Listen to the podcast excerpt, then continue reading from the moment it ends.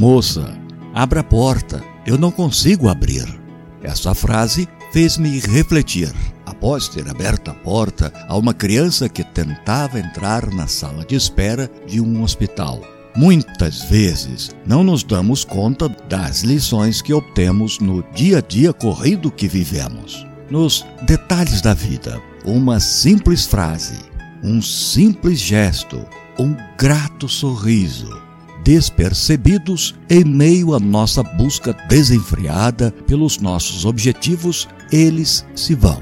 Um pedido inocente, mas tão rico em detalhes e ensinamentos. Do lado de dentro, eu respondi, de pronto, abrindo-a. Sorridente, ele agradeceu, olhando-me com um sorriso doce nos olhos. Olhei e imaginei Jesus Quantas vezes Jesus tentou abrir a porta de nossos corações pelo lado de fora? Quantas vezes ele bateu e não conseguiu entrar?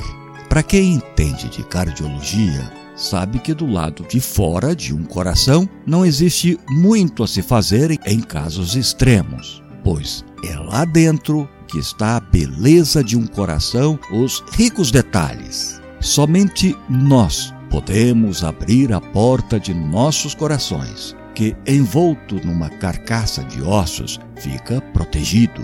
Jesus é o Mestre que não permitimos a nos ensinar. Jesus é o irmão que não permitimos ficar ao nosso lado. Jesus é o amigo que não confidencializamos os nossos segredos. Jesus é o médico dos médicos, mas nós não o permitimos nos curar. Sempre o chamamos quando dele necessitamos em horas de aflições, mas tão logo nos vemos em harmonia, o esquecemos. Muito o ignoramos, outras vezes o desprezamos. Mal interpretado por nós, Jesus vem ao longo do tempo tentando abrir a porta do nosso coração, conhecedor de nossa existência, sendo Ele o caminho a que todos conduz a verdade a que todos ensina, o que nos dá a paz e a alegria. Jesus continua sendo a visita que permanece do lado de fora de nossos corações. Enquanto ele espera pelo lado de fora,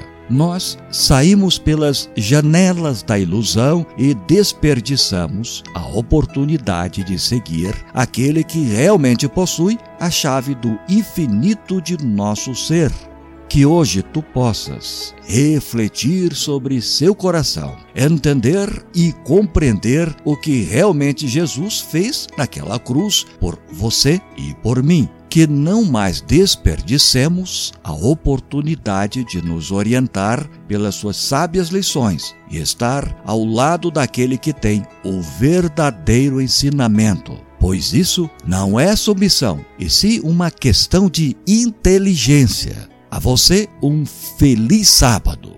Texto de Sueli Ferraz, áudio de Carlos Bock.